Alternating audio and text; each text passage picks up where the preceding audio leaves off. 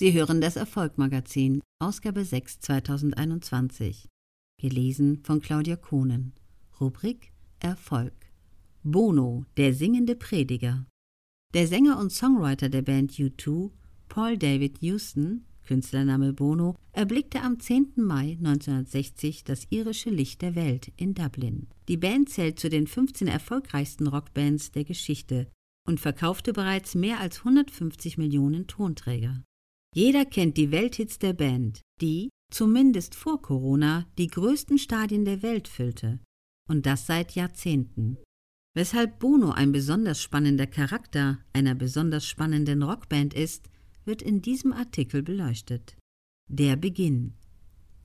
Bereits früh, mit nur 14 Jahren, musste Bono seiner Mutter zu Grabe tragen. Er verarbeitet seinen Schmerz in mehreren Songs. Seine Schüler nannten ihn Bono Vox, was aus dem Lateinischen abgeleitet wird und so viel wie gute Stimme bedeutet.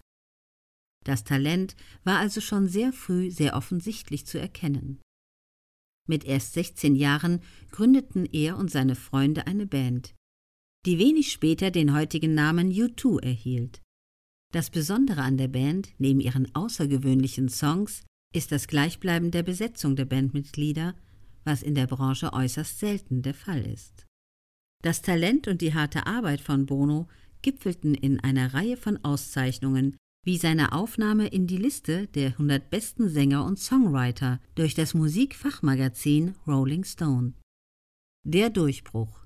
Elf Jahre nach Gründung der Band gelang ihr mit dem 1987 erschienenen Album The Joshua Tree der internationale Durchbruch. Der Tonträger führte weltweit die Charts an und machte U2 zu internationalen Superstars. Das Album ist gespickt mit Hits, die beinahe jeder spontan mitsingen kann.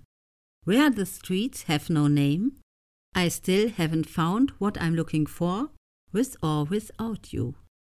Zwei Jahre zuvor hatte Bono schon bei dem Wohltätigkeitskonzert Live Aid einen bleibenden Eindruck hinterlassen und legte so das Fundament für den späteren Durchbruch der Band, welchen er übrigens schon in den 70ern vollmundig ankündigte.